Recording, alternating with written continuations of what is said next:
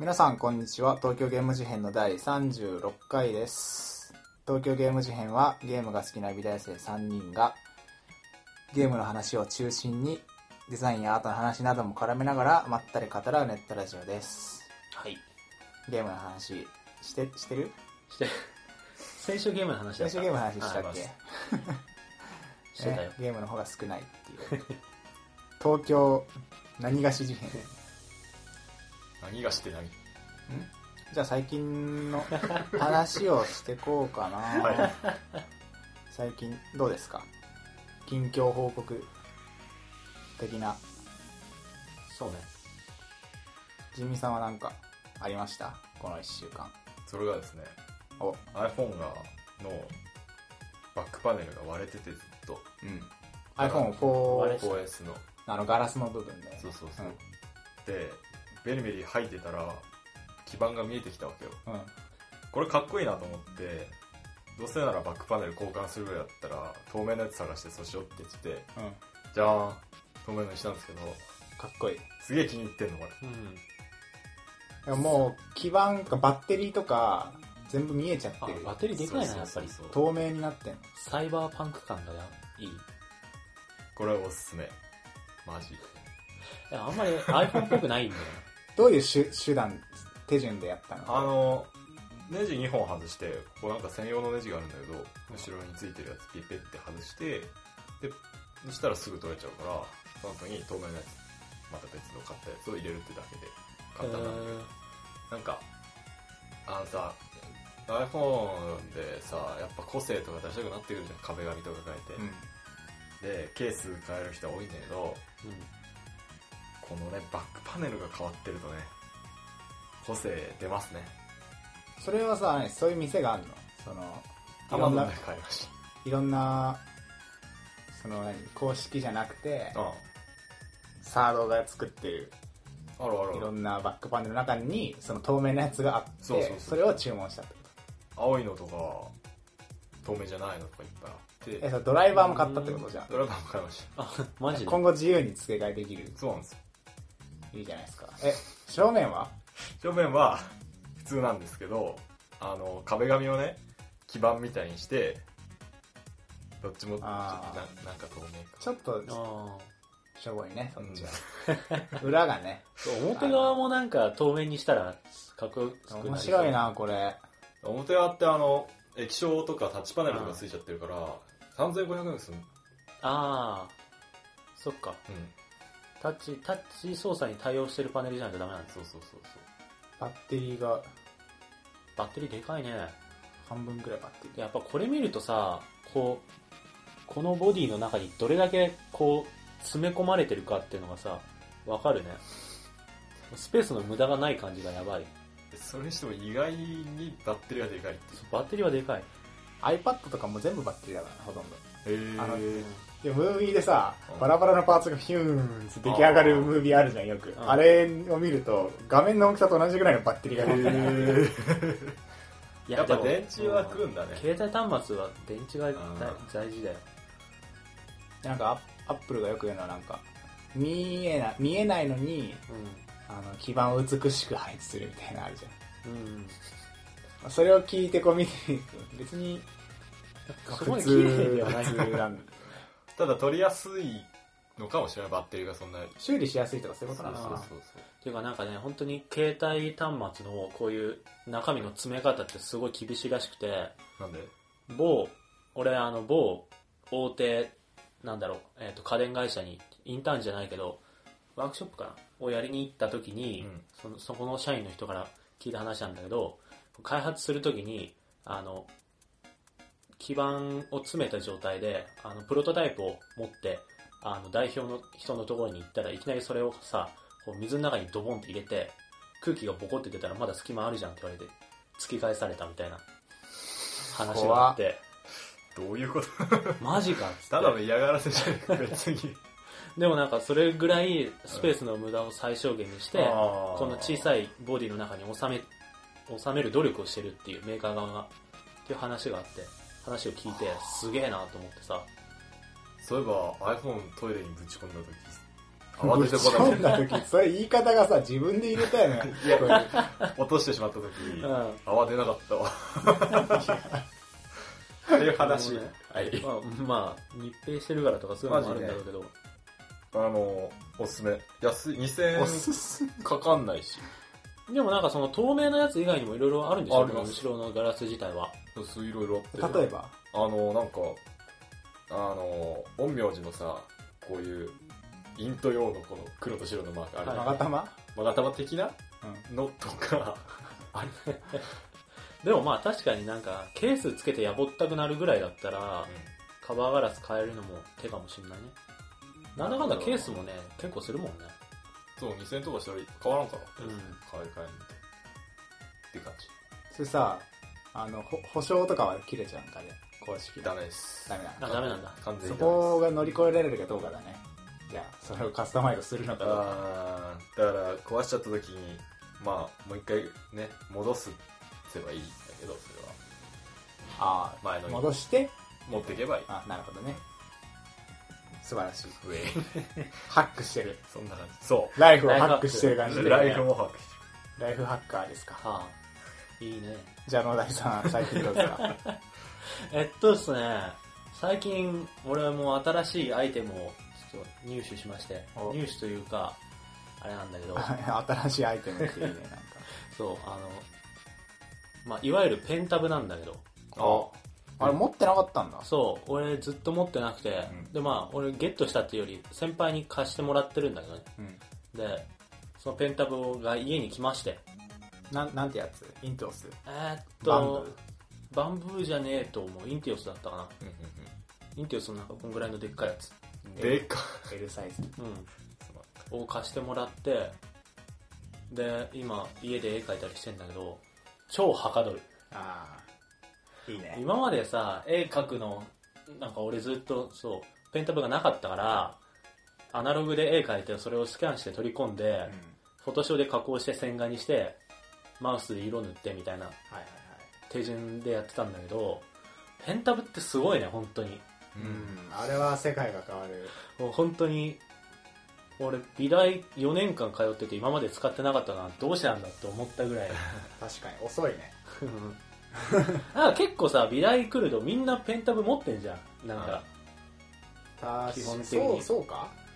そうか。デザイン系の学生はさ、ていうか、まあ、うちの学科は特に多いし、持ってる人。えーそうなんだ。うん、俺の周りの人みんな持ってる。まあそっか、絵描くだけじゃないからね。そうそうそうそう。そうなんだよね。実際あれすげえはかどるからね。マウスより。で、なんか、それで今までなんか、あの、ヨドバシとかのさ、液タブ売り場とかに行って、うんちょこちょこなんか落書きしたりとかしてたんだけど、まあ、高えしなとか、高い。高いね。マウスで慣れてるから、実際に買っても多分マウスの方しか使わねえんじゃねえかなとか思ってたんだけど、うん試しに借りてみたらめっちゃはがどるな、あれ。いいっすね。あれさ、絵だけじゃなくてさ、あの、手元のえあの入力エリアが画面と絶対そう座標で対応してるじゃん。だからすげえ早いんだよ、なんかいろんなことするのが。う右上とかにマウスのあのカーソル持ってくのも手首ちょっとひねればすぐ右上まで行そう、くし。それがさ、俺想像つかなくて使う前に、なんかトラップトラックパッドみたいなもんだと思ってたんだよ。ん。あなんあーか触った点からなんかスライドさせて、あ。どんどん動かしていく感じかなと思ってたら全然違くて、マジでなんか、なんだろう、左、左側で、左側になんかカーソルを置こうと思って、俺は右側にペンを置いたんだけど、あの、スライドそうさせるためにそうそうそう。そう。それまで左側にあったアイコンが急に右に飛んで、え？え？みたいな感じになる最最初。だけどなんか、その、絶対、なんだ、座標絶対座標。で、なんかリンクしてるっていうのに気づいてからは、あ、なるほど、っつって。すげえ速くなるよね。ドラッグアンドロップとかもシュンシュンシュン。そうそうそうそうそう。そのシュンシュンドラッグアンドロップする機会がそんなないかもしれないけど。うわーっつって。あと感圧だよね。そう、感圧がやっぱり一番、あれで、あれが一番でかいね。線、線がすげえ綺麗に描けんのな。まあ俺まだ線ちゃんと描けないんだけどさ、なんか、よれちゃうんだけど、あと狙った方向に描けない、まだ。慣れてなくて。だけど、結構、あの、鉛筆でさ、取り込もうとするとどうしてもなんか強めに描いて、スキャンして、でなんか、あの、抽出するから、線の勢いとかそういうのは完全になくなっちゃって。あのしかもなんかザラザラになるし線自体が、あんまり綺麗な線にならないんだけどあすげえなと思った単純に。いやすごいです。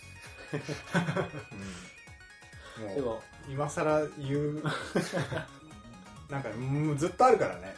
でもね俺ペンあれはいいタブものだと思う。ペンタブってものを知ったのが大学いやあの美大に入ってからだったから、えで入るまで知らんくて。でなんかなんだろう本当になんかあのプロのイラストを描いてるような人たちってなんであんなものが描けるのかみたいな。すげえずっとぎ疑問だったんだよ。手順が分かんなすぎて。マウスで。そう。俺はずっとマウスっていうかまあ美大入る前はそんなにパソコンで絵描くこともなかったんだけど本当になんか長年の謎が解消された感じがちょっとして。もうねなんか慣れてくると線画から全部パソコンでやるからね、みんな。みんなじゃないか 俺さ高校の時すげえ使ってて今もう手元にないんだけどペンタブ。なんかサイっていうペイントツールが有名。今今はもうない違うのかな。俺が高校生の時はすげえサイみんな使ってたんだけど。一般的にサイだと思う SAI っていう。Mac に非対応だから俺らの周りが効かないだけで。それがさなんか筆圧んしえーと手ブレ補正ってのがあって。手ブレ補正？ね。そう。あれさまっすぐ書こうとしてもうさ、ん。あのツルツル滑るしペンタブって、うん。それでふわふわやっちゃうんだけどなんか手ブレ補正ってのがあって線引いたらうん。そのブレを補正してすげえまっすぐの線にしてくれるってえー、何それ？超便利じゃん。でそれも癖があるから慣れないといけないんだけどそれうん慣れてくるともうなんかすごい紙とかさうん。あの萌えとかってシュンシュンシュンって感じの紙が。髪尖ってるまっすぐな、うん。ああいうのも全部ワンストロークでシュンっていける。そうだねはあそれですげえ何？キーボードにさ、うん。あのショートカットコマンドバーってあ当てといて、うん。左手はあのキーボードの左下の方にこうコントロールとかにバーって置いてあってで右手でこうシュッてやってミスったら Z で戻ってシュッ戻すシュッ戻すみたいな感じで一番いいストロークになったら次のやつにみたいはなかどるでこう消しゴムとかとバンバンバンバンあのキーボードで変えて、うん。ガツガツ書いていくみたいなのに慣れてくるともうなんかはかどるな。超楽しい。うん。でもいつか飽きるよ。俺のように でもこれちょっとテンション上がってる今。もうなんか絵描きたくなってきた。俺も書きたくなっちゃっ何この感じ。すた何この感じ。げえ描ける。ペンタブ買い直そうが一番安いやつ。バンブあそっかないのか今。今ね。今度なんか大学入ってね書かなくなっちゃったからな。これ出来上がったら今度見せるよ。うん。うんじゃあ。見して見せ見せてください。はいそんな感じです。俺は、うん、さこの1週間じゃないんだけどうん。最近村上春樹を初めて読んでああそういえばあの一番新しいやつたたき作る色彩を持たないたたき作るとどうたらこうたら巡礼のどうたらみたいなやつがあって。ラノベみたいな。それそでそれをあの初めて買って村上春樹。で読んだんだけど、どうもよくわからない。まあ多分それだけで村上春樹を判断するのはちょっと違うと思うんだけど、そのただき作るのなんなんたらかんちゃらに限ってはよくわかんない。面白くなくはないんだけど面白いってた野放しには言えずあなんか深いのか深くないのかもわからないなんかわかんねえなんだこれみたいな感じでツイッターでポロって言ったら、うん。それは正しいみたいなことを あの誰に？よ読んでる人とかが言われて ああマジっすか。そういうもんだ。そうそう村上春樹はそういうもんだ。まあ、あの作品によっていろいろあるらしいんだけど、うん。なんか話として結構すっきりまとまってるやつもあればうん。なんかもっとひどい何言ってるのか分かんないみたいな 深すぎて逆にみたいなやつとかいろいろあるらしいんだけどまあでもそんなに好きなのじゃいやーわかんない。もう何冊か読んでみてからなんかいや村上春樹はこうだなって自分の中でつあなんかこう定めたいんだけど、うん。特にまだあんまり。ただ文が読みやすいっていうのはある。あのスラスラ読める感じ、なんか深いとかなんか変な表現とか分かりにくい長ったらしい表現とかじゃなくてもうスラスラスラスラ読めるすごい。いい意味でなんだろうな簡単な文だから、まあそれもあるのかなと思ってなんかメジャーなのも。誰でも読みやすいみたいな感じだからみんな読む。ハルキストになるためにさいやななりたくないけどね。どれ読めばいいのかっていうすげえいっぱいあるじゃん。うん。全部。それぞれ全部全部。じゃん。全部全部。でも全部って大変なんだよあれめっちゃあるから。だからそれで全部読んじゃう人がハルキスト。そうそうそう。別にハルキストになろうとしなくていいと思う。ああはい。ちょっとは読んだことあるけど全然。何読んだことある？あの海辺のカフカとかあうん。あとパン屋襲撃のやつとあとなんだっけ。なんちゃらって海辺のカフカさ、うん。すげえあの古古市行ったら海辺のカフカ5冊ぐらいあったんだけど、いうあれ面白くないの？いやあの売れたからじゃない？あ面白いよ。うんあ面白くない？うんあ分かんない。わかんない。あの俺が読んだ時にその主人公と大体年が一緒だって中学3年生とかだと思うんだけどそのこんな中学3年生いるかって。いや実際それはある。すごい思った。なんかあでも妄想みたいな感じはすごいそれがいいんだろうね。楽しい、うんなんか田崎作るなんたらかんたらも、あのちょ一人暮らしの男なんだけどちょっと彼女とまだお腹がそこまで空いてないけどちょっと喉乾いたからバーに行ってチーズをつまみながらワインを飲むみたいなのをさらって言うんだけどいやいやいやみたいな。いやいやいやと思ったけど。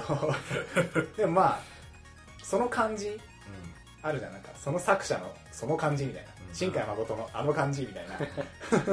そういうのが味なんだろうなと思って読んでたんだけど。まあ面白くなくはなかったからもう何冊か読んでみようかなっていう次第でございます。うんおすすめがあったらあのそうです。ハッシュタグなりであれを読んどくとこう村上春樹のなんかはとはみたいなのがあれが結構代表だよみたいなのがあればね。うん。そうね。お願いします。はいありがとうございましあた。ということでそんな3人ですがはい。今回はゲームの話をしてしようっていう。ゲームだねそういえば。ゲームだね。うん。何か？なんだ？シュタインズゲート。来た。イエえまあ予告してたけどね。ーイそうだー、してましたね。してそうだね。してたね。今回はシュタインズゲートの話をしたいなと思って。いいじゃないですか。なんで今更？ちょっと前に、えっと、映画がそうだね。公開されまして公開されおおえっとなんとかかんとかのなんとかってやつ。なんとか領域のデジャブああ不可不可なんとか領域不可の抗力のデジャブかな。的なのが。うん。的なのがあ公開になってはい。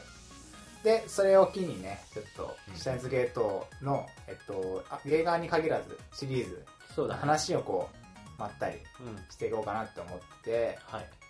思ってます。はい。はい。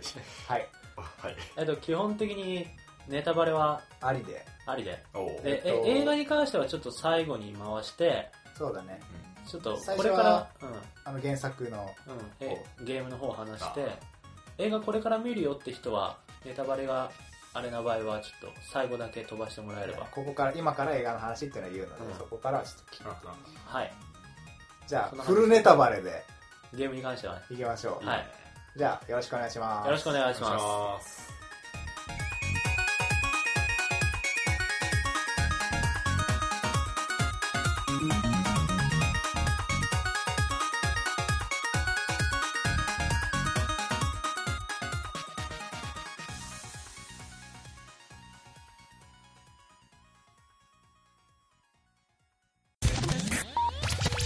はいということで、シュタインズゲート、すやったね。やったね。なんかはい。シュタインズゲートってさ俺らの中でどういう最初俺がややってたのかな、うん。でちょっと後にジミーがやって、うん。で俺が農大に進めて、うん。えっと、ゲーム上げてうん。でやったはい。のかな、そいだからつぐらい？それは。俺は結構出て PSP 版が出たぐらいのタイミングでやったんだけう、うんど、うん。俺はだからそれをもらったのが俺の誕生日だったから今年今年入ってから。かそう。なんかやったとか言ってたけど俺超新参だから。そこ,、までね、そんなにね。そこまであれじゃないんだけど。3年好きだからどうっていう作品でもないけどね。でもなんかまはい。あなんかそそこから。そんな感じだからまだ半年経ってないんじゃないかなおじゃあまだ記憶に新しい感じ、うん俺も半年前ぐらいかなやったの。PSP で貸してもらった。あそんなもん？だったと思うけど。2年生の頃でしょ。そうだっあ 2, 2年ぐらい前じゃない？けえ？そんな昔からあったっけしたけど。ずれて俺が分かんない。わかんないけどまあ本人本人がそう言ってるからそうだ、はい。いやさまたシュタインズゲートって、うん。あのシュタインズゲートとは、とははい。えーお願いしますシュタインズゲートとはえー2009年10月15日に XBOX360 用に日本で発売された、あ最初は XBOX だったえっんだ、と、5、えー PB、うん。今はメイジスの開発発売によるコンピューターゲーム、まあ、ギャルゲーム、美少女ゲームです。うんうん。通称はシュタゲ。で、えっと、一応メディアミックス作品で、えーゲームの原作が出てから、うんえー PSP、PS3、ビータなどで出て、さらに、あの、肥沃連理のダーリンだとか、線形高速のフェノグラムとか、そのスピンオフがめちゃくちゃ出てて、かつテレビアニメもやってて、この間アニメもやり、舞台もやって、舞台やってて舞台やってんの？へー舞台もやってたり、あと漫画とかドラマ CD とかそのスピンオフがもう、もうめちゃくちゃあって、っていう作無品ですね。で、あそういう作品で、うん。俺はそのゲームやって、テレビアニメ見て、えっと、ドラマ CD3 つ聞いて、で、ロノベライズを読んで映画見たんだけど、おう。二人はどう、二人俺はどんな感じですか？俺はその朝からもらってゲームをやってう、ん。ででジミーと一緒に映画を見に行ってこの前公開されたやつ、うんで今回の収録に向けてアニメを見てきた。うん。全部見た？全部見た。おじゃあ、原作、アニメ、映画か。うん。ジミさんは？一緒だね。ゲーム。アニメ劇場版って感じ。あなるほ順ど。番は違うまあそんな感じ。じゃあ、その、やった中で話すっていう感じでいいかな。やってない作品についてはちょのねいっぱいあるので肥沃なんとかのダーリンとかって。いや、もうめっちゃある。けどまあ、とりあえずどう、どう？シュタインズゲートは。面白くないですか？面白かったよいいね。俺めちゃくちゃ好きなんだよね。へまあ、シュタインズゲートは、とあのタイムトラベルものじゃないですか。で俺はタイムトラベルものがすごい好きで、うん。あの「バック・トゥ・ザ・フューチャー」とかすげえ好きだしこれにあのシュタインズゲートが元になったとか言われてる「バタフライエフェクト」って映画も好きだし、うんうん。なんだろうなあの「時をかける少女」とかはい。なんかそういう鈴宮春日のあの笹の葉ラプソディみたいな、うん。あの過去に行ったりそこでのパラドックスがなんちゃらだとかこの時間にいる自分と会っちゃ会っちゃダメだからどうたらとか そういうのすげえ好きででそういうのが好きな身としてはもうねシュタインズゲートはなんかもうド直球でなおかつ、うん。あの豪華じゃんあのはい中身が。あえっと、はい。シナリオが豪華っていうか、なんか俺が多分すげえ下着好きなのは、あの、タイムリープとかタイタイムトラベルとか一個に絞ってないじゃん、これって。あうんうん。なんか過去にメールが送れるって D メールっていうのがそ出てきて、でそれだけでさ、今までのとちょっと違うじゃん。なんか、うん。過去にメールみたいな。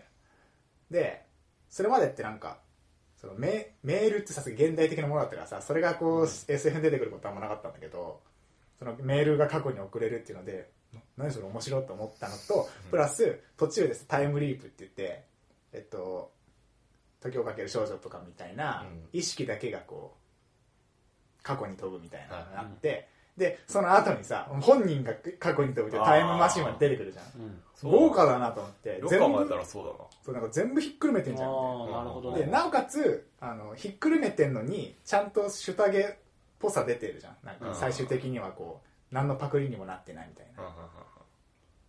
プラスしかもその話の中のさなんか世界線の変動が観測できますみたいなのがこうギャルゲとすげえマッチしててルートがこう分岐していくじゃんキャラクターごとに。そのルートが変わった時にあのかん主人公メタ的な視線で見ればプレイヤーイコール主人公だから、その主人公が世界をこうまたいで世界線別の世界を見れるみたいなのが、うん。すごいなんか設定とぴったりで、もううわっみたいな。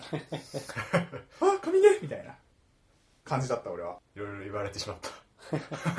俺単純にあそう。あごめん。えっ、とね俺も単純にそのシュタインズゲートとかそういう作品なんだ。バタフライエフェクトとか、うん。そういう作品とを知る前からタイムマシンどうのこうのみたいな話は大好きで俺も、あまあで男のロマンっていう。うん、小学校の理科室理科室にある本とか読み漁ってたりとか、そういう話を友達とかとしたりとか、うん。まあ、昔からしてたからまあ面白いよね。面白い、やっぱりね。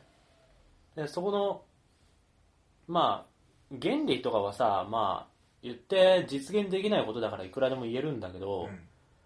でやっぱりそのなんだろうタイムループをして何をするかってところがやっぱり一番見せ方として大事なんじゃないかなと思ってうん。でやっぱりさゲームっていうメディアはささっきもアスヤが言ってたけどプレイヤーの視点がやっぱり別にあってうん。で映画とかだとどうしてもさ主人公が体験してることをこっちは見てるんだけど、シュタインズゲートとかのそのタイムパラドックスもののあのゲームってプレイヤーはやっぱメタ的なところにいてさ、うん。その全ての時間軸を俯瞰できる位置にいるプレイヤーっていうのがその物語の中の主人公の立ち位置とリンクしてるっていうのは確かにうまいと思うしそれは面白いと思う。でもまあ個人的には俺はあんまりそのシュタインズゲートやる前は自分からやろうとは思ってなくてうん。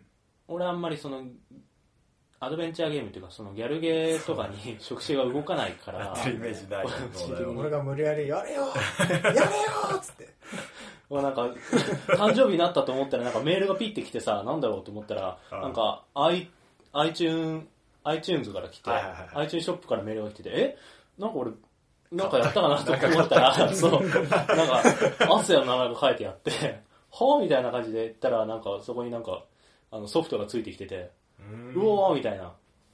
うん。でややり始めたらもう3日でクリアしちゃったんだけど。いや絶対好きだろうなって思ってたんだよな、うん。話としてはすげえやっぱ好きで。なんかなんだろうな。でも小説で読みたかったかな俺。どっちかっていうと。えー、なんで？作品自体はあなんだろうこういうものあのーなんでだろう。知らん。あんまり絵が好みじゃねえからかな。ああそういう感じか。うん。確かに癖あるよね。やる前から結構下着って話題になってたじゃん、うん。で俺の周りにもその下着ファンの人が結構いたりとかしてその人たちがなんかそのキャラがどうこうみたいな話をしてるのをはたから見てたりとかこのキャラが可愛いみたいな話をしてるのをはたから見ててフェイリスタンそのフフェイリスタン可愛いかなみたいな。まあね。絵がねちょってとまあ、うん。まあ特徴あるよね絵は、そうだね。フケさんのうん。あのテクスチャバリバリのうんテクスチャ感がすごい。っていうか。らしいですよ、え。うんなんかそのテクスチャ感のある感じとなんかあの今っぽいっていうか体型の崩し方っていうかさ。ー、うんピクシブっぽいよね結構。うんあのイラストいかにもイラストっぽい感じの人物の描き方？うん。首が長くてこの顎のラインがすごい強調されたような 顔の形をしててみたいな。顎のライン。俺は最初あんまりそれは好きじゃなくて、ん。勧められてもまあ気が向いたらねみたいな感じで。そうだね。だってギャルゲだもんね。そうそうそう。そこが多分一番の。そうなんだよ、まあ、やってみたら面白かったけどね。うん。なんかさ農大がやる前にさ俺とかジミーとかがさ「いやあれは面白い」みたいな「タイムマシンがああでああで」みたいなこうやると「へえ」みたいな農大がさなんか「え面白そう」みたいな「やればいいじゃん」って言ったら「いや」みたいな。そうだっけ。そうなんかいやギャルゲーだからさ どうしてもさいやそこってさあの俺は好きだけどどう分かるんだよそのいやもうもうちょっと一歩何かが足りないみたいな。うん。だから俺はこう無理やりあのプレゼントすればやらざるを得ないから絶対面白いそれはねだろう本当にねとあの助助かったっていうかね。英断だった。いややるきっかけになった本当に。いやよかったよかった。でもやっぱりねゲームやっててもね個人的にはねあんまりその恋愛要素とかはそんなにいらなかったかなと。うん。そのルートがたくさんあるじゃん。うん。でああんまりなんかフェイリスとかさ、ルカコとかさ、そんなに思い入れもねえからさ、フェイリスエンドとか見せられてもなんか、うん、みたいな。だからそこが多分違いかもね。マユリと小クリスだけ説で読みたかったってそうそうそう。マユリとクリスだけ見れたらいいみたいな感じだったからそこに行くまでがまた長いしさ。うん。なんか特定の行動をしないとルートが開けないみたいな感じじゃん基本的に。あの、小説版、俺読んだんだけど、うん。あの、フェイリスとルカ子の話はかなりカットされてて、ああそうなんだ、えー。全部やんない。あの、恋愛関係とかじゃなくて、うん。結構あっさり切り捨てられてたから、うんだから、多分小説、俺そういうの好きなんだよ。なんか小説は小説なりの書き方になってて、はいはいはいだから多分ゲームだと、ああ、やらざるを得ないっていうか、うん。ギャルゲームだし、うん。まあのあそうその手をあの崩さないために、うん。あのヒロインは用意してそのルートがないと多分メディアミックスとかキャラ人気的にも多分うん。商売にならないから、ああやってるだろうなっていうのは俺は思うからまあまあ、うん。好みっていうか、ルートの扱い方としてもさ、まあ、一応うまいなと思うところはあって、うん。これなんか一回タイムリープするとその影響で何か他に不都合が出るみたいうん。な過去変えちゃうと不都合が出るっていうのの連続ででそれぞれのあの影響が出ちゃった状態が何々エンドになってるわけじゃん。うんでその全ての不都合が消えるような状態消えるようなルートを探すっていうのがシュタインズゲートのその主な目的なわけじゃん。そうだね。一番最初の世界線に戻るためにそうそうそうそう。D メールを打ち消していくっていうところから話がこう自分流れる。がそうやったことをどんどん打ち消して打ち消して打ち消してみたいなことをやってる中でその何々ルートみたいのがなんか普通のギャルゲーだったらさなんか影響なくもうすでにあるものとしてさ、うん。あのそこに進んでいくけどシュタインズゲートの場合は何々ルート終わったからその影響で何々ルートがになっちゃったみたいなうん。段階で進んでいくからそれはうまいなと思ったその他のヒロイン切り捨てて切り捨てて切り捨てていった結果トゥルーに行くみたいな。俺もそこはね良かったなと思う。だなんかさあのゲームによってはトゥルーとかなくてキャラクターごとにルートがあって終わるやつとかあるじゃん、そうそうそうでそういうのに比べるとなんかそのギャルゲーの体裁守ってるとはいえ、うん。こういう話が書きたかったんだっていうのは多分作者にあるから、あのクリスをなんかメインヒロインにして、うん。他のヒロインを切り捨てたのが真のルートみたいな書き方の最後になってるのがなんか英断だったなって俺は思う。うんうんあれあの切り捨てないとさ最後の。そう切り捨てないと先に進めないっていうのはね。あの未来のオカリンからのメールの時とかに 鳥肌立たないからね。うんうんうん。えジミーさん？あ あジミーさん。ジミさん全然喋ってないでこれ一応シリーズ的なものがあるじゃない、うん。前はカオスヘッドってやつだったんだけど、うん。カオスヘッドをやっててカオスヘッドがすげえ好きだったんだわ、な俺カオスヘッド知らないな。あの共通点はやっぱ近未来っぽい感じで、うん。結構サイエンスフィクションでもかなり非現実っぽい感じ、うん。カオスヘッドは妄想を現実にする力っていうのがあってうん。あのそれを使う主人公とかそれに目覚めた人たちとかっていう話でまあ詳しくは話さないんだけどそこがねなんかね面白かったんだけどまた他のところで共通してるところがうん、都市伝説的なとものがねすごいあってカオスヘッうん、ドって、そうジミーそういうの好きだよなと思って。う。ん。であのそれを下着にもすごい引き継がれててそうだね。役員委員会だったりとか。エシュロンとかね。そうそうそう。であのしかもチップスっつって何？用語集用語解説みたいなのあるじゃない？それも面白いし。うん。なんかそういう世界の裏では何かあるみたいな世界観を作り上げてってその一端としてシュタインズゲートの秋葉原があるみたいなぐらいの広大さを感じて、それがねすごい好き。顔フェの時も顔フェは確か渋谷だったんだけど、すげえうん作り込んであってしかも下着みたいな閉塞感みたいなのすごい感じてカタルシスの解放もあり顔フェは好きあシュタインズゲート。シュタインズゲートあのそのゲームのリプレイ性っていうのとああの主人公の視点っていうのが一致してるっていうのももちろん2人と一緒で好きなんだけどあのなんかそれ繰り返してだからさすげえ閉塞感あるじゃん。どうしてもあっちの世界線に行けないみたいな。うん。みんな幸せいけないみたいな。その感じがねいいね。最後に生きてくるねそういうのはクリアした時に。それがやり やりたい感じがする。なんかそもうその最後のカタルシスの解放っていうのをものすごい高めたいからうん。それのためにもうストーリーがあるみたいな。うん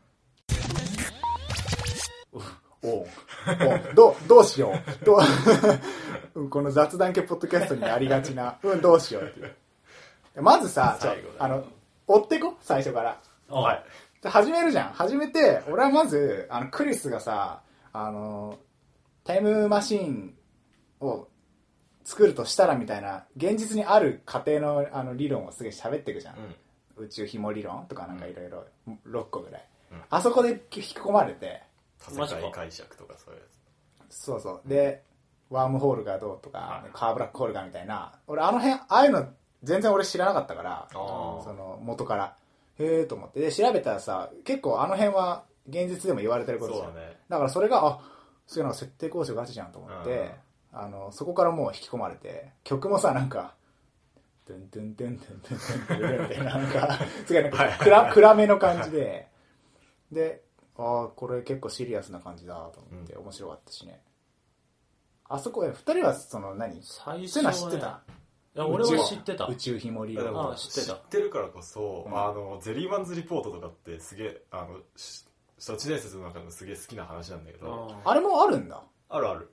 ただあへー。の、まあ、完全に都市伝説だけどうん。ただ下着の中では本当にあったこととして扱われてんじゃん。え、そのゼリーマンは、何その、ブラックホール関係の都市伝説ってこいやなんかえっ、と確かロシアかどっかがとうん。戦艦をワープさせる技術みたいなので、あ、一応ワープとかそういうそうそうそ話なんででもなんかそれのワープに失敗して、うん。ゲル上の人間がこう発どっかで発生しちゃうみたいな怖い話があってあ、それも都市伝説なんだ。そうそうそうでそれがなんかそういう感じで物語の中であったものとして扱われてるってだけで熱いようん、それはわかる。ね それ楽しかったんで300人委員会が名前できて、ホフってなったもん。ああとそういうのいる体なんだ。ロマンじゃん、なんか。それがうん現実っていう体で話が進むのは。俺割とね最初の入りは朝と逆だったんだよねお、知ってた、知ってて、うニュートンとか読んでたしそういうのかすげえ。書いてあるから でなんかそこにあの科学的なブラックホールはどういうふうに今だとこういうふうに実現可能みたいなのも載ってんだよ。うん。だからなんかまあお書いてるなみたいな。あそこでなんか、使ってるなちゃんとそう設定交渉ちゃんとしてるな、みたいな。っていうかねちゃんとしてるっていうよりも俺どっちかっていうとマイナスのイメージがそこで湧いちゃっておなんでちょっとそもそもギャルゲーだったからっていうのがあるんだけど、まあ、ギャルゲーがなんか設定だけ凝りやがってだからなんか最初はそんな感じでさ入った時はね。ギャルゲのくせに、なんかそうしかも、喋何、真面目ぶってんだみたいな。喋ってんのが女の子だしさ。ああしかも十何歳だから。そうそうそう。美少女で若くしてとか。みたいな。こんな子供が喋るかよみたいなさ。ああ、まあ、そうなっちゃうか。のがあって、まあ、もちろんね物語が進んでいくにつれて、うん。なんかそのそういうの取り込み方とかはあうまいなと思ったり実際にそうだったらすごいなとか思うことは、の進む物語が進むにつれてそそっち側に引き込まれていったけど、最初はね割とねマイナスだった。へえ、そういう人もいるんだね。しあとやっぱりなんかその面白いって分かってたから俺やったけど多分あれ初見でやってたら最後までいかなかったなってのはまあ、俺らがね、だいぶ捨てましだからね。面白い、面白い、面白い、面白い。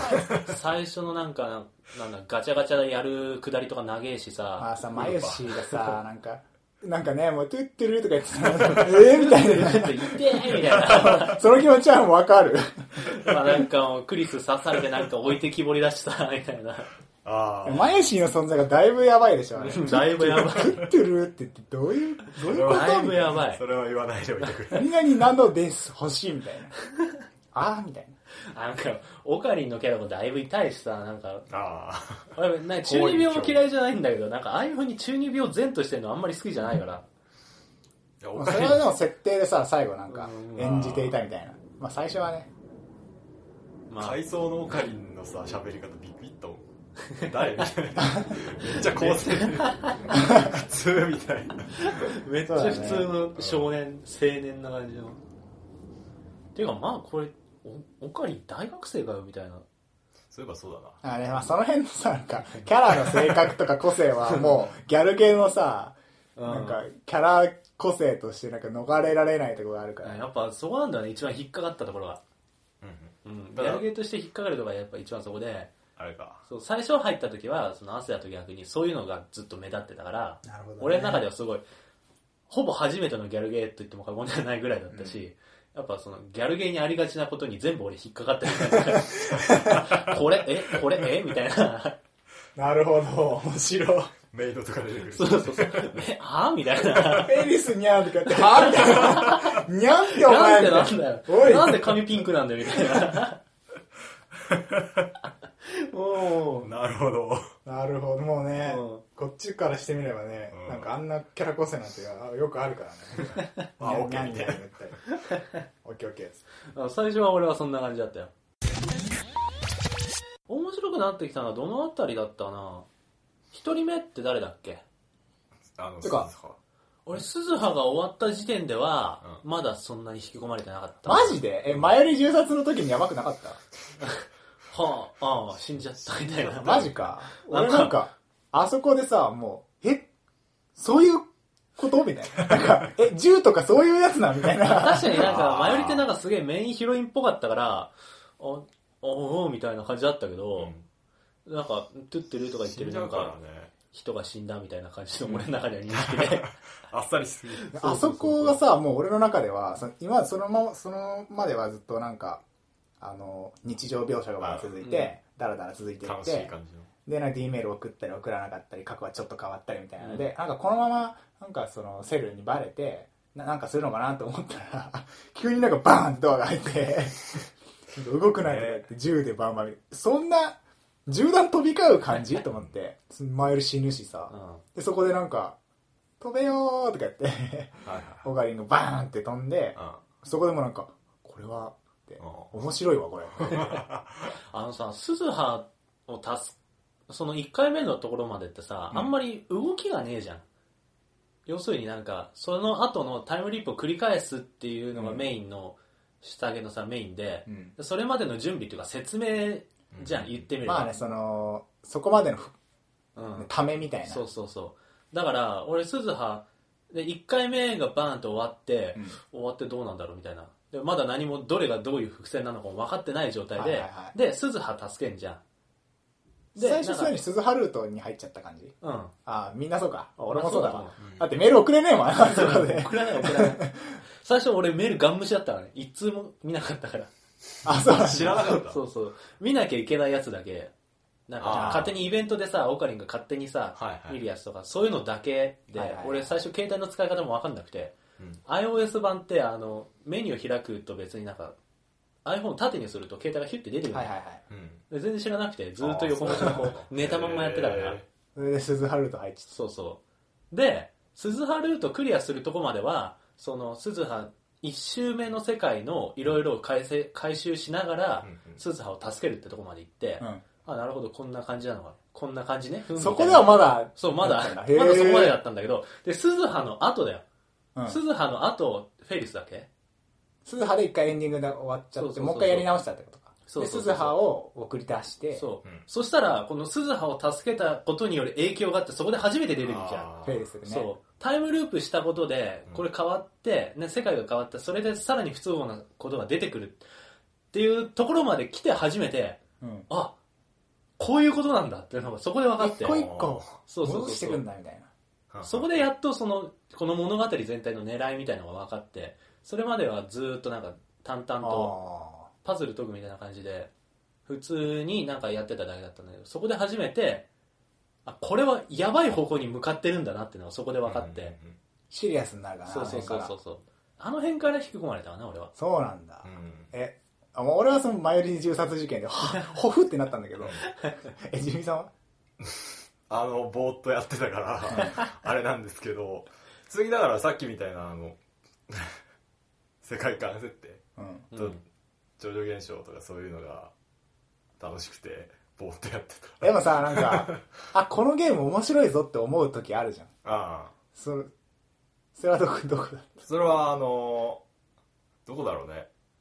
でも最初のエンディング終わってあこれクリアしないとダメだって思った感じはあったすごい。これで終わらせらんねえって強制的にやらされるわっていう。あのた D メールがうん。そもそもさい今までになかったからそうね、メールだけ過去に送るのを主軸としたみたいのはそうそうそう。あんまりないね。なんか他のさ全部意識かまたは本人じゃんうん。だからあのリーディングしたいなっつってあるじゃん。あの世界観、えー世界線がバンって変わった瞬間にドクンみたいな。はいはい。あのあの設定ってそんななくない？そうだね。だから唯一俺知ってるのは「バタフライエフェクト」っていう映画で。あれってどうだったっけ？バタフライエフェクトっていう映画は、えっと、ナーフかなりシュタインズゲートに似てて、えっと、シュタインズゲートが多分あえて元にしてるんだと思うんだけど、はいえっと、主人公がいてあのまあタイムリープ？あれは意識が飛ぶんだけど、をあのなぜかできるようになって、まあ、省くけど。で、うん。過去を変えて未来にこうふーんって意識がなくなって戻った時に全然現実が違う風になっててうん。で自分はその時点から過去のことは全く覚えてなくてその元の世界線の意識しかない記憶しかないっていうのででなんか変な感じになってうわやべえって言ってもう一回戻ってで戻そうとして抵抗やるとまた変な方向行っちゃってどんどんどんどんこうドツボにはまっていくっていう話なんだよバタフライエフェクトは。でそのタイトルにもなってるんだけど。で最終的にその好きだった女の子とあのなんか元の世界よりもひどい感じの終わり方になるみたいなうん。話でそれがかなりあの似てるんだよね下着に、うん。おーってなるポイントって何個かあって、うん。俺の中では、まあ、多分最初はあの迷いが死ぬとこなんだけどその次があのクリスが元の世界線に戻ったらクリス死ぬじゃんっていうのに気づくシーンあ俺あそこさ俺マジで忘れててあ。うん。だからあ終わったと思ったらさクリス待って待ってクリス死ぬじゃんってなった時に、あどういう流れでそうなるんだっけ？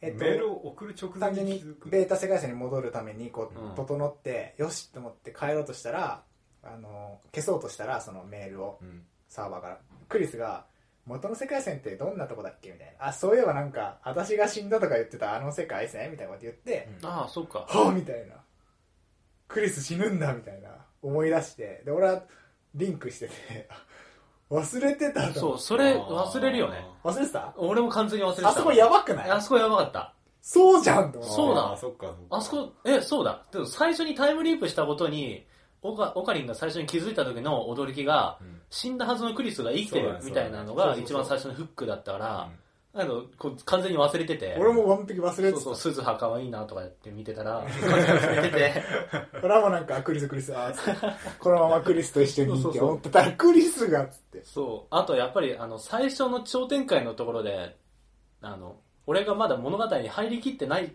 時に起こった出来そうだねさ事だったから、らっと言ってたからうねん。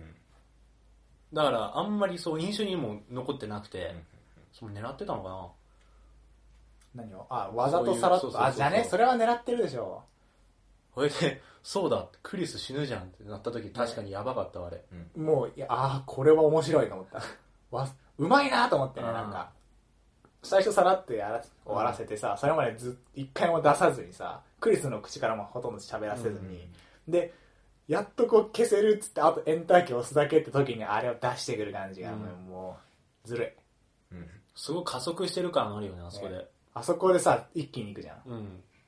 もうあジミさんは何？気づいてたんだっ 俺あの、あの、マユリがさ、けうんマユリを助けるためにいろいろするんだけど、どうしてもマユリが死んじゃって、マユリが車にぶつかって死ぬ、死んだりとか、うん絶対この時間に死ぬ。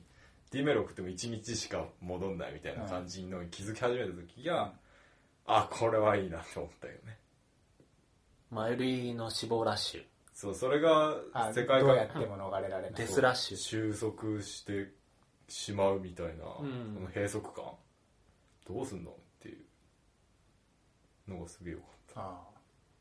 えあのさクリスがしもう死ぬじゃんっていうのた、は、どこで気づいた？俺いや俺確かにその時ねまだ忘れてたよ、あそうなんだ。だから忘れるでしょあんなみんな忘れるのかね。忘れるね。最初のシーンは確かにああ後々聞いてくんだろうなって最初見た時は思ったんだけどクリスが血まみれでラジカン行ってみたいなのは。今じゃわ、今はわ説明不足なのはわざとだとしても分からなさすぎみたいな感じで、うん。さらっとこう、そうだね。記憶から消してた。なな。なんだったんだあれはみたいな。その後全然もっと他の問題をどんどんさ、うん。IBM だなんだって解決してる空地で忘れるっていうか、うん。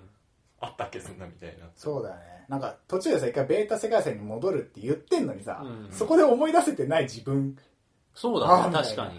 まんまとって思って、うん。でそのクリスがってなった時になんかねガーンみたいになるじゃんゲームの中で。俺もガーンってなって。えそれやだなと思って。でさなんかどっちも助けられいやどっちを選ぶとかできないみたいなさ、うん。宇宙にそう他にはなるじゃん、うあの気持ち超わかるみたいな。いやマジさ前よりのことすげえ頑張ってたのにさクリスと前よりどっちかかよみたいな。で結局えっとクリスをうん。飽きいやでもまあどっちも救うって言いながら行ったっちゃ行ったよね。諦めるとかじゃなかったと思あそっか。う、うん、えなんだっけなんか。元に戻るんじゃなくて、さらに別の世界線に行ったんじゃなかった？シュタインズゲートなんか。世界線でしょ？最終的には。最終的には。最初その前にさクッションとしてクリスがそのいやもう私じゃなくて前よりを選べって言ってんのに、うん。いや俺は何回も何回も何万回でもループしてわずかな可能性にかけるみたいなこと言って、で何回もやっていくうちに頭おかしくなってでクリスとしてはそのいや何回も助けるって言ったその日の夕方とかにオカリンがもうなんか その日の夕方におかしいことになってて あほらなんか何回もしたんでしょみたいな、うん。そのなんか「いや大丈夫だ」とか言って「いやつったってそんなもう普通じゃないじゃん」みたいなので、うん。あそこでちょっとこうこう何キスするシーンとかで、あ。でそのまま「俺はお前のこと忘れない」みたいな、覚えてるみたいなので確か「バイバイ」みたいな。うん。でさそう次のポイントでさ、うん。エンディングが流れるじゃん。そのエンディングのあの演出。あった。あれはもそうだ。反則でしょ。どんなの？覚えてない？え？えゲームクリアしたんだよ。ゲームはクリアしてないよ。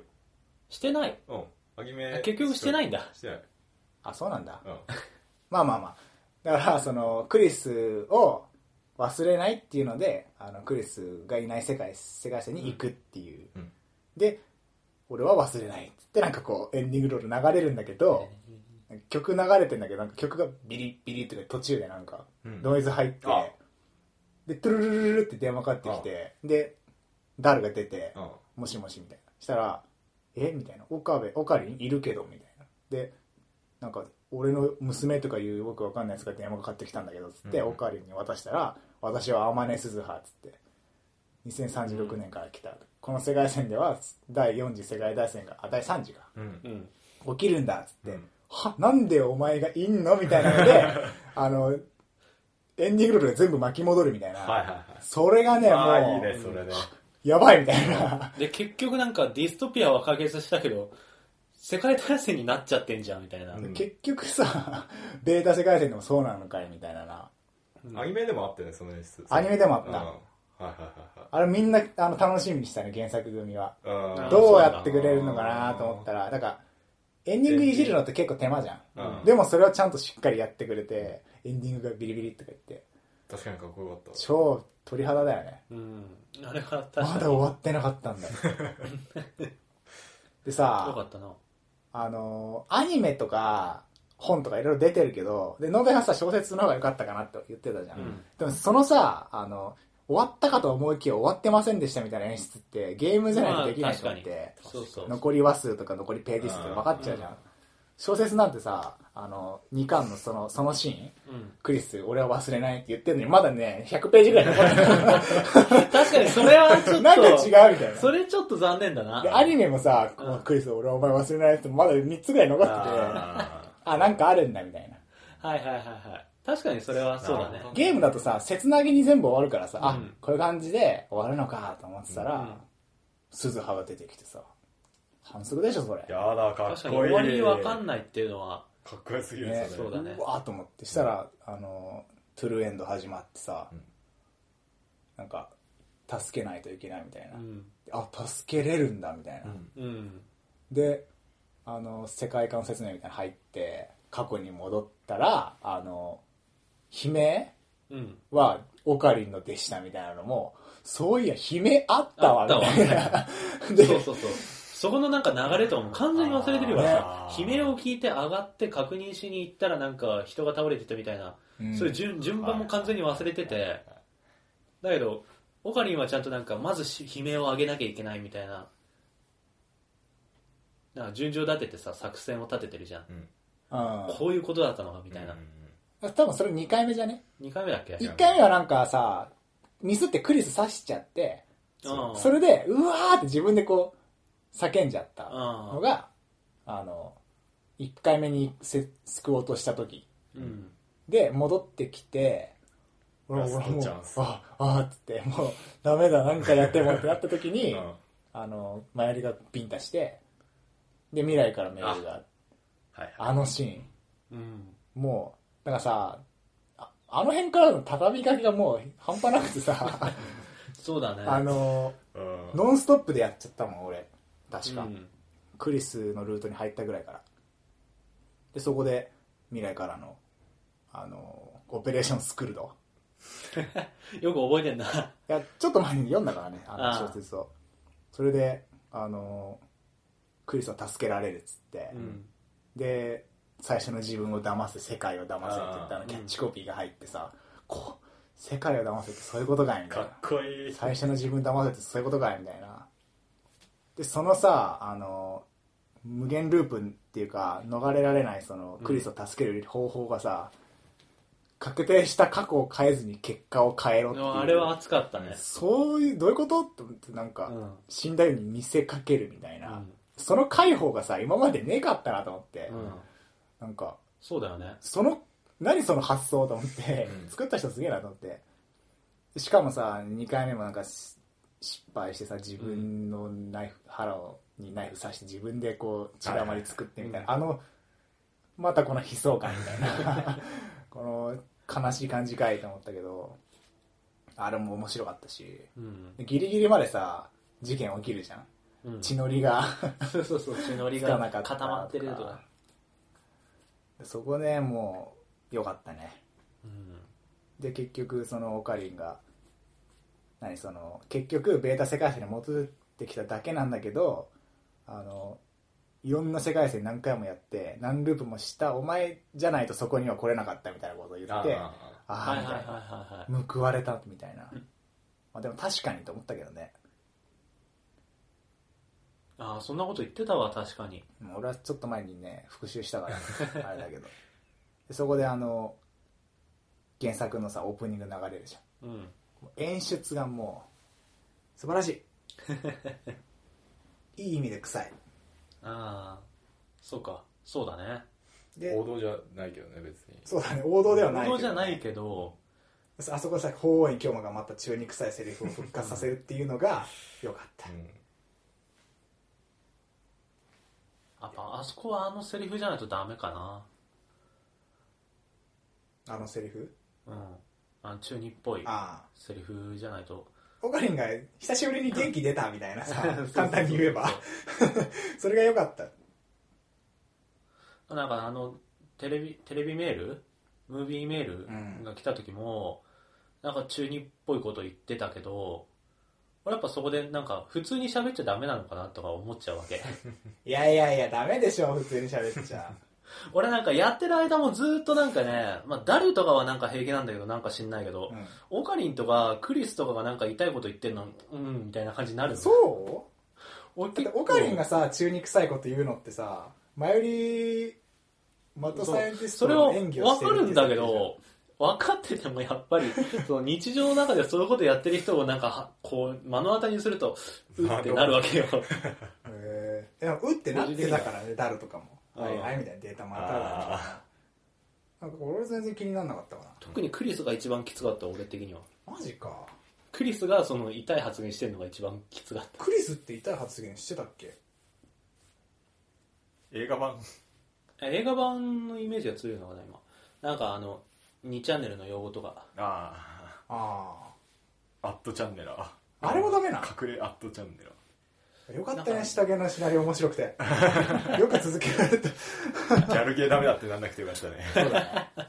やっぱダメだってなんだっけよかった。あのなんかそう、なんか、多分、そこになんかそういう意図があるかわかんないけど、うん結構ギャルゲだったらこういうなんか用語とか使ってキャラ立てしても平気だろみたいなそういう意図が見えちゃうと俺はすごい嫌だっていうかどうせこれやるのがオタオタクだからこういう言葉入れとけば喜ぶんだろうみたいな。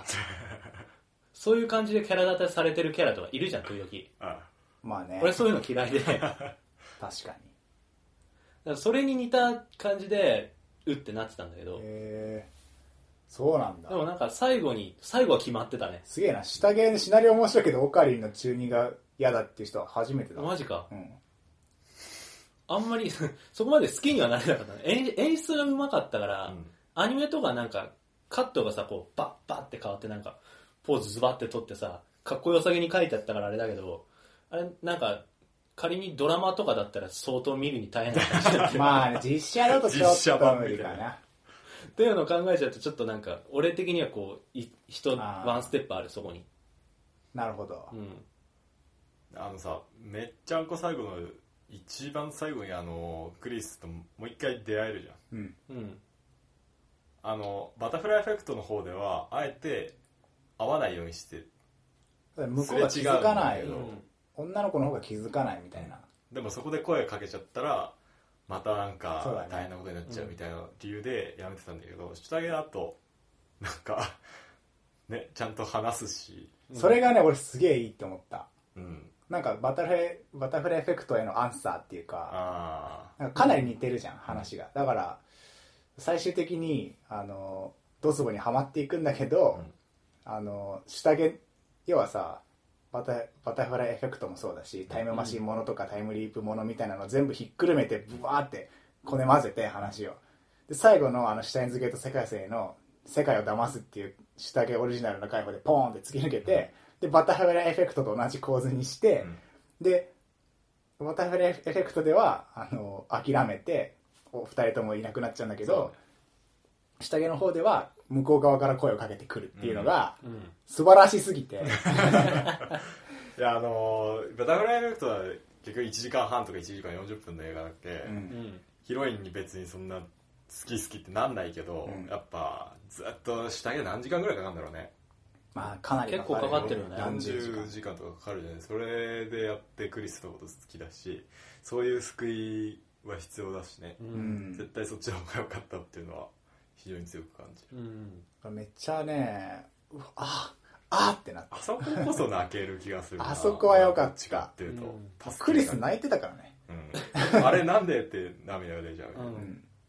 なんか覚えてるみたいな。クリスティーナじゃねえよみたいな。えみたいな。あの感じよかったね。なんかリーディングシュタイナーはオカリンだけとは言いつつ一応他の人もまあなんか感じてデジャブとかあの辺と絡めて夢とかうん。うん。いやよかった。で最終的にさやっぱハッピーエンドじゃだったじゃん。ハッピーエンド。あのシュタインズゲート世界線が、ね。それがもうねラボメンそも。うずっとさひどかったからさや やっとだって。それはあ結構そクリア感？で結構俺鈴葉の登場も約束されてるし。そうだ生まれてくるっつっうん。て最高じゃん。う結構なんかこのハッピーエンドが嬉しかったゲームって結構珍しいかなと思った。俺は自分のやった中では、あそうなんだ、う、うん。んえなんで？なんか俺普段やってるのマリオとかカービィ？あ まあ確かに。ああいう話はないまあなんかあのアドベンチャーじゃなくてもそういうストーリーが重い話とかもあるんだけど、うん。だけど王道的なハッピーエンドっていうのはよくあるんだけど、うん。王道じゃないんだけどハッピーエンドででそれまでのためハッピーエンドに行き着くまでの過程がひどすぎるからああそれを経た上でのハッピーエンドがすごく重いっていうかいや来たねあれ本当に、もうずるいね。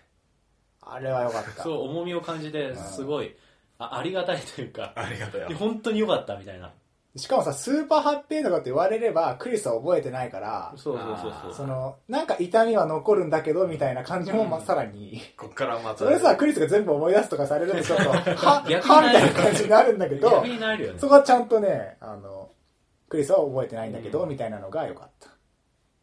そうだね。うん。それはその通りだ。確かに。だからもう素晴らしい。あのタイムトラベルものとしてはなんかこれ以上ない。今んところなんか一番面白いもん。集大成的な感じもするし、うん。秋葉だし。まあじゃあ、うん。映画の話をね。そうです。ねああそうだ。しますか。映画は3人とも見たんだよね、見た。池袋で。うん、ちょっとじゃあネネタバレが嫌な人はここは飛そうですばしてもらって。ねまだやってるからね映画は。うん。どうでした？うーん。いや正直言うと、面白くなかった。俺は。二人は。俺はねもうなんつうか特に感想がねえな。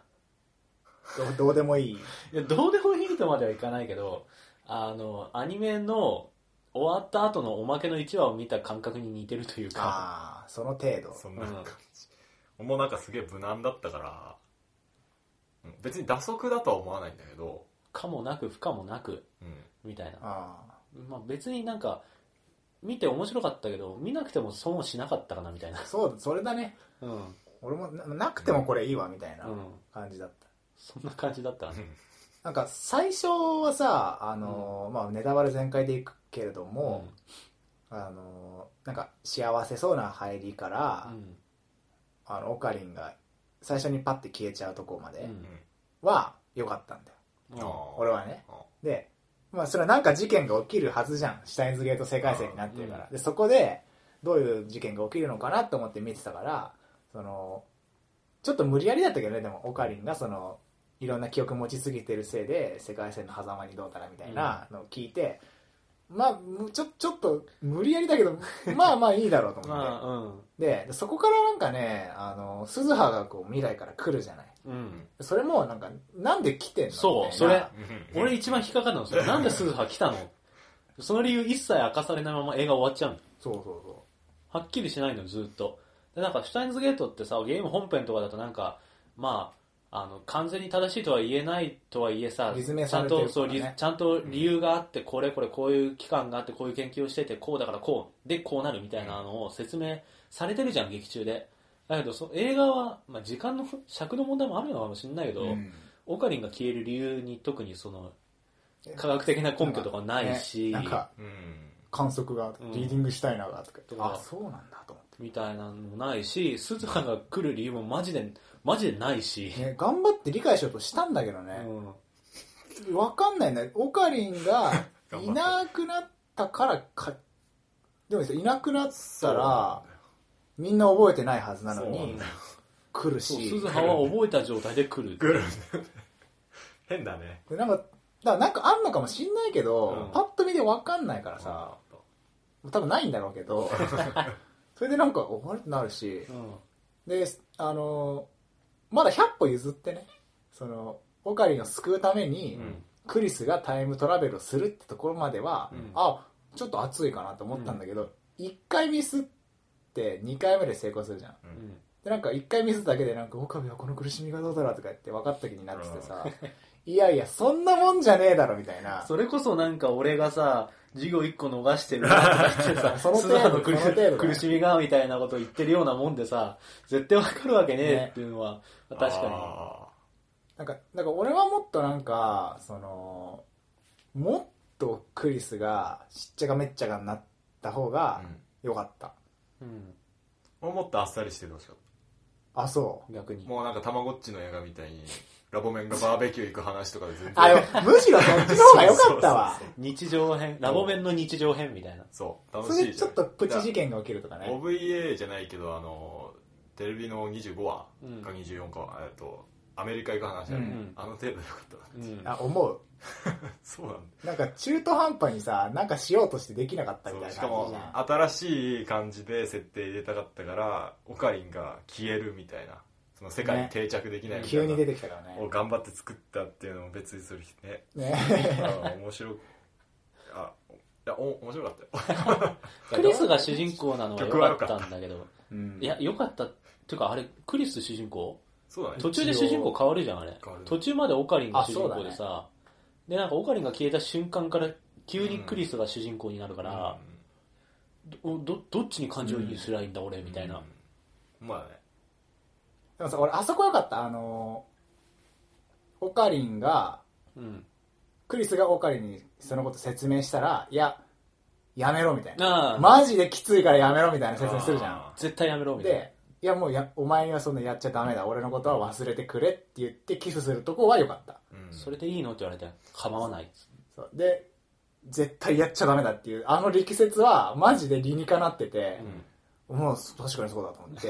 う んでちょっとキスもするしで。あそこは良かったんだけどクリスはそれともするじゃん。うん。それでもするんだけどあっさり終わっちゃったからそれでもしたっていう覚悟が全然生きてないしなんかもっとね苦しい頑張ってほしかったなクリスには。でもものすごい評価してるところがあって。うん。あのアニメ版の伏線を回収してるんですよ。はいはいはい。えってこと？あファーストキスのくだりそうそうそうアニメ版のオカリンが、えーキスするとこあるじゃん。クリスのファーストキスのシーン。ってわかる、うん分かる分かる。ででその時にあのファーストキスなんて思い出忘れられないじゃないってクリスが言うんだけど、うん。唐突にオカリンが「俺はファーストキスじゃないんだわ」って謎に言って、うん。であのーで映画でファーストキスがやっぱりクリスだったっていうのをタイムリープしたクリスだったっていうのを回収するじゃん。あのね申し訳ないんだけどそれね違うんですよ。えー、まずねうん。まずそうなの。あの作品内ではうん。萌香とキスしてるから。クリスああ、そうだ。クリスの前に。作品内だよね。あプラス設定上では前売りとあのちっちゃい時にチューしてるみたいなのはオカリンは自分で思ってて。うん。それのことなんだよ。あそだからえでも映画版でさ。映画では後付けっていううかんそっから引っ張ってきたのそうそうそうそう。そういうことか。すいませんでした。だからまあ、ま、なんかまあ ギリギリ OK っていうか。知らない方が幸せだったね。じゃあダメだ。じゃあ、じゃあ、でもまあ、うまいっちゃう、うまいっていうか、惜しいじゃん。なんか。うん。うん。なんかさ例えばもうだ誰も知らない感じで最初いっちゃん最初からラボメンが、うん。いきなりダルがリーダーでラボメンのっていう感じで始まってたらちょっと面白かったかなと。まあ確かに。ああの観客も置いてきぼりでクリスと観客しかあれ？ああおかわりがいないみたいな。なってたらそうだから導入としては面白かった。完全にクリスが主人公でよかったなみたいな、うん。俺は思った。そうだね。そうやって作れるし。途中までオカリンのなんか なんかいろいろとかいらなかったなみたいな、消えたりとかうん。そうだね。なんかその辺のさ、小さいミスっていうか、気になる部分が多すぎてさ、もっと、もっとああだったらいいのに、もっとこうだったらいいのにっていうのが、その帰りの電車で友達とずっと言ってて。でそれをそう家帰ってから思い直すと、うん。あそんな映画その程度だったんだってなっちゃうっていうか なんかいい映画だと打ちのめされるじゃん、ああよかったっつって、うん。それが全くなくて、シュガーラッシュ見た時は結構うちのませうちのま、うん。うちのめいいとされたこしか思いつかなかったけど気になるとこばっか出てくるしなんか花一本の映画としてもさなんか山がねえじゃん。う ん見どころが全然ね。あのグラフがさビクビクビクビクしてなんかウェシャウェシャウェシャみたいな感じで全然あの盛り上がりどころもないし。そう。足んない感じでそのせいなのかなんか曲とかさキャラのなんか感情が高ぶってるような演出でさゴリ押ししてくるのが本当嫌でそれをなんかゴリ押しちゃうからさらになんかその見どころもわかより分かんなくそうなっちゃう。なんかさそこまで感情移入して 移入してねえのになんかクリスがうわー泣き出してでなんか曲もなんかバイオリンのなんか綺麗なやつがふわー流れてピアノ曲でみたいな感じになっておおおみたいな。ちょゴリ押すのやめてくれみたいな。難しいね。何よりもあのオープニングがさオープニングひどかったねあれ面白い。逆に笑っちゃう。ねない方がマシだったあれ怖かったね。やべえの始まるんじゃないかなと思って オープニングで。すげえゆっくり飛行機がガそう。しかもーッ CG だしさひたすら飛行機の CG を見るだけの映像だったでめっちゃ激しい曲かかってる。1分半ってさ。1分半の間マジで飛行機を見るだけの動画になってたから。やばかった。怖かった。やべえこれやばい映画始まった。ね まあ案の定そんな。あまああれだったけど。さなんか一番最後もさ、なんか「返してもらうぞ私のファーストキスを」とか言って「やだ」とか言って。で演出なんかその綺麗なバックでさ、うん。曲がバーンかかる感じ？演出でクリ押ししてんじゃねえぞみたいな。そうだね。だからさもよかったらさその話が、うん。それ気になんないんだよその演出でゴリ押しとか、うん。まあね。むしろプラスになってくるのに話がなんか穴だらけなのにそれなんか上辺だけのさなんか曲とか演出とかセリフ回しとかをなんか取ってつけたようにしちゃったせいでもうなんかひどいみたいな。いバーベキュー行ってけよもうすもうすげえ酷評だね。やいいいいところなかった？いやーうーんだからそのオカリンがうん。タイムリープはやっちゃダメだって力説するところとあとクリスがおえつするところのあのミンゴスの演技。声優の演技？そうそうそう。よかったなと思って。なんかなんだろうな。俺は単純にその途中からだけどクリスが主人公になるっていう構成はいいなと思って。うん。まあ本当にシュタインズゲートの続編が何かあるとしたら、シュタインズゲートってやっぱ作品として綺麗な終わり方しちゃってるから、うんどうやって話つなげんだろうみたいなの思ってたんだけどクリスが主人公だったらなんか続編はいけそうだなと思ったんだね単純に、うんうん。まあ、今回の設定が今回のそのクリスの設定がどうかは置いといてうん。こんな感じでなんかオカリンを追いかけるクリスを主軸に据えた物語っていうのは単純にちょっと見てみたいと思った。あそう、ね。クリスだからえそのさクリスが主題になってる映画公開されてるのにさクリスが主題の映像が見てみたいと思った。ってもうないことになってる。見たはずなんだよクリスがさオカリの真似するシーンあるじゃん。あああなんであんなことやってない思い出してほしかったらみたいな感じ。確かそそうだっけ？あうんそれだけ。いつもなんかここにこんなバカなことをしてるやつがいたでしょみたいな。でフーハハみたいな、うんあれもさあのシーンやりたかっただけでしょ。うん。俺もそう思絶対全然は？みたいな。うなんかねあ最初一番一番最初のなんか空港にルカ子が迎えに来てた時のクリスの「だが男だ」は良かったんだけど。うん。あ確かに、あれはなんか単純にファンサービスとしてそうだね。クスってなったんだけどあの大事な山場のところでなんかクリスが単純にオオカリンの真似をしてるのは「いて」みねたいな。なんかね。いいてて」みたいな、うん。お俺のその女の子がそういう痛い行動をしてるのが嫌がるセンサーにも引っかかって うんみたいな。そんなアンテナが立ってんだ。みたいな。まあね酷評ゲーム事変的には酷評。いやでも俺別にいいと思うよあれ。そなんかキャラが好きだったらまあうん。う見れるかかなっていう。ねあんなんあんなんがあるなら別になくてよかったわって思う。あただで見れるならいいけどさ。あただね1500円とか1800円人によっては1800円とか払って、あれを見せるかっていうふうに思う俺はリアルに。あれだな普通にキャラが好きだって面白くねえもん単純に。ルカ子もええとか言ってたら全然楽しめるんだと。中途半端だったなって感じかな、もっとねファンサービスに特化してればね。うんバーベキュ多分ファンサービスとかあったら俺はすげえ楽しめたんじゃないかなと思うな。なんかその深い話にしようとしてた感がすげえあるからうんそうだね。で俺は。鈴葉もなんか出しとけみたい そうマジ鈴葉なんどうしなんで出てきたんと。思うん。終わった後すごいジミーとすげえ話してたもん。なんで鈴葉出てきたんだろうね。ね。って。なんで来たんだろうね。オープニングやばかったねみたいな。鈴葉が来た理由を納得いくように考えたいんだが全く思いつかない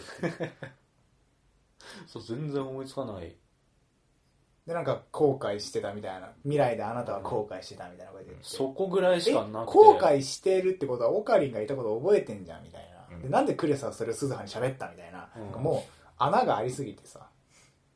分からん。なんかこうクリスがあまりにうじうじしたのを見かねてあ鈴葉が来ちゃったみたいな。そういえばそういう話。それぐらいしか思いつかなくて。それでもだよね。でもさなんかなんで前のタイムマシンあるの？原原作の方ではさディストピアを打開するとかさ世界大戦がみたいなすごい来なきゃいけないぐらいの切羽詰まった理由だっただけに、うん。そんなうじうじしてるのを見かねてとかそんな軽い理由だとちょっと納得いかないよね、いいかね。うん、いやそもそもタイムマシンねえだろっていう。なんであるんだよ。タイムマシンはダルが作ったんだっけ結局、そうだったっけ、うん、ななんで誰作ってんだよおめえっていうねあんだけ。原作だと確かディストピアをうん。ディストピアには反対してるレジスタンスだからそのディストピアを元からなかったことにするためにタイムマシンを作ったのがダルとオカリンっていう設定だったじゃん、しかもシュタインズゲート世界線になったらオカリンとかは絶対作らせないようにしてるはずなのに、普通普通にね作っちゃう。鈴葉来るっていうね。見た目もさちょ ちょうど本編と同じ36年から来てさ、それならもっとねおもし面白い話をしにしてほしく。それか俺たちが考える最強の最強のいやだからバーベキュー。不可抗力のデジャブ。バーベキュまあ一理ある。俺さっきジミーが言ってた最初からオオカリンがいなくて、でクリスと観客だけ覚えててっていうのは面白そうだと思ー映画館行ってあれ他にいないんだよ。なんでなんで？ううん。それでなんかどう どう解決していくのかは考えられないけど。無理じゃね？でなんかなんかクリスが気づいてきてあみみんなが気づいてあいたコカリンっつってみんなで頑張って。だからそしたらさ結局あのお天音鈴葉が来る理由もなんとなく作れそうじゃない？いやもう別に来なくても。クリスがさオカリンのことを覚えてるからオカリンがタイムマシンを作ったことを知ってて、うん。そのタイムマシンが作れるってことを知ってる人間がいて、うん。まあ、そのせいでなんか未来がどうにかなるみたいなのを考えられんじゃん。うんでも無理やりあもう鈴葉は出さなくても別に。いや鈴葉はクリスは作り方知らないから。いや鈴葉出てほしいんだけど。あ出てほしい。だから未来の話すればよかったんだよ。ああ執念執念に燃えてるオカリンの話すればよかった。レジスタンスの話あワルキューレ難しいなそれは。でタイなんかターミネーターみたいになりそうだけど、うん。一番さい 一番最後なんだよねに鈴葉を送り出して終わりみたいな。ターミネーター。鈴葉を送り出して終わり。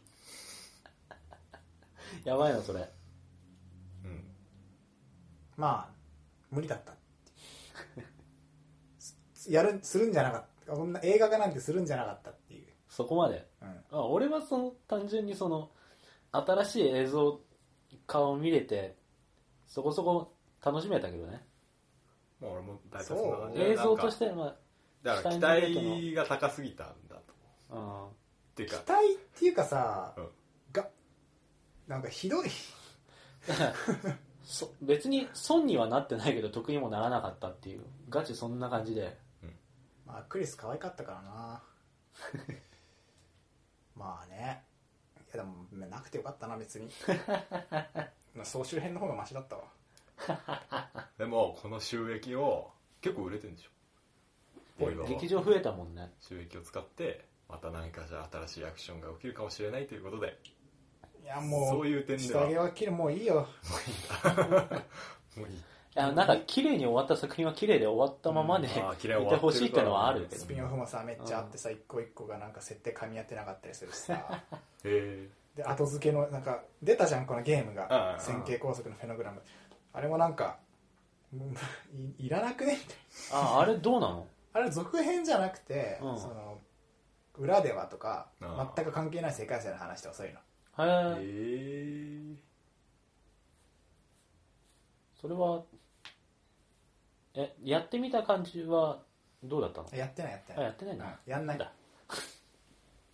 やんないやんない。なんだ？そうか。いいっす。それは何？レレビューとか見て？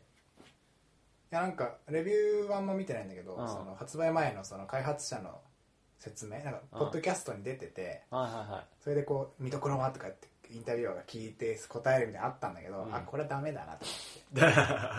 地雷集がするぞ。っなんか別にその原作きれいまとまってんのに、うん。その売り上げが欲しいのと下着熱を冷まさないために無理やり話作りましたねみたいなのがすげえ伝わってきて あへえいや。そっか。そうなんだなまさあ全然関係ない世界線の話する意味、うん。まもしこうその if の話いらないっていう。本当にもうもうファンのためのな同同同人ゲームみたいなそしたらもう続編作ってくれた方がいいよか。いやもういいもういった続編あももい。いうもうもうなもう何もいらないなんか本当本当にさそのキャラが好きでそのキャラのやり取りが見たいんだみたいな人以外は面白くないんじゃないかなあれ。あやってないけど。あらドラマ CD は？面白かっへドラマ CD は面白かった。本編の保管だったからええ if ではないギリギリ if ではない。本当のでも前よりがこうバチコーンとビンタしてくるじゃん。うんうん。実はあの前よりは、うん。あのタイムリープしてきた前よりと一回電話をしているっていへえう急にはビンタとかしてくるじゃん。うん。あれちゃんと理由があったみたいな。のとかあの覚えてるかな？クリスあの最後さ世界線変える時にクリスがガチャってドア開けてきて、なんか言おうとしてるけどみたいなシーンあったじもうほんゃんあるんだよ。うんそれもちゃんとなんでなんか別れたはずのクリスがギリギリになってガチャって帰ってきたかみたいなのもドラマシーンに一応あって、うーん。それは面白かったんだよね。裏ではみたいな話はまあよしとしてね、うん。なんか世界線変動率 3. 点何パーとかなんか そんな話。い参加らない。はい。ウェイいいかな？大丈夫です。いいじゃないですかまあシュタゲは面白いっていううん感じでおすすめゲーム事変的おすすめゲーム。うん。俺はゲームが一番おすすめかな。そうだね。ゲームが一番おすすめだもん。なうん一番語り語れてるし話が。はしょられてないし、俺なんか小説がおすすめって言おうと思ったけどさっきなんか残りページで話が分かっちゃうみたいな聞いたらやっぱゲームだわ。うん。ね。これなんかその自分が今どの辺にいるのかみたいなのが分かんない方が絶対面白いもんそうだそうだまあこんだけネタバレした後にね。言うのもああれでもあれだけどれだけどね。確かに何の意味もない。な でもやっぱりゲームとして面白かっうん。たあの次回作ねオカルティックナインがすごい楽しみです。そうですね。オカルティックなアドベンチャーゲームなや小説だと、あ小説か。なんかその9人の学生がそのオカルトの話でこう盛り上がってるみたいいいね。ないいね。いいね。オカルトいいよ。オカルトとか都市伝説とかもうジミーさん大好物じゃないですか。もう神だわもうタイトルだけで神ってわかる。主人公がさそうそう。アフィーブログの管理人っていう。最高でしょ。すげえな。今っぽいな。なんだそれ。すげえそれはすげえなん入れか込んでくるあるんだねろうね多分ね。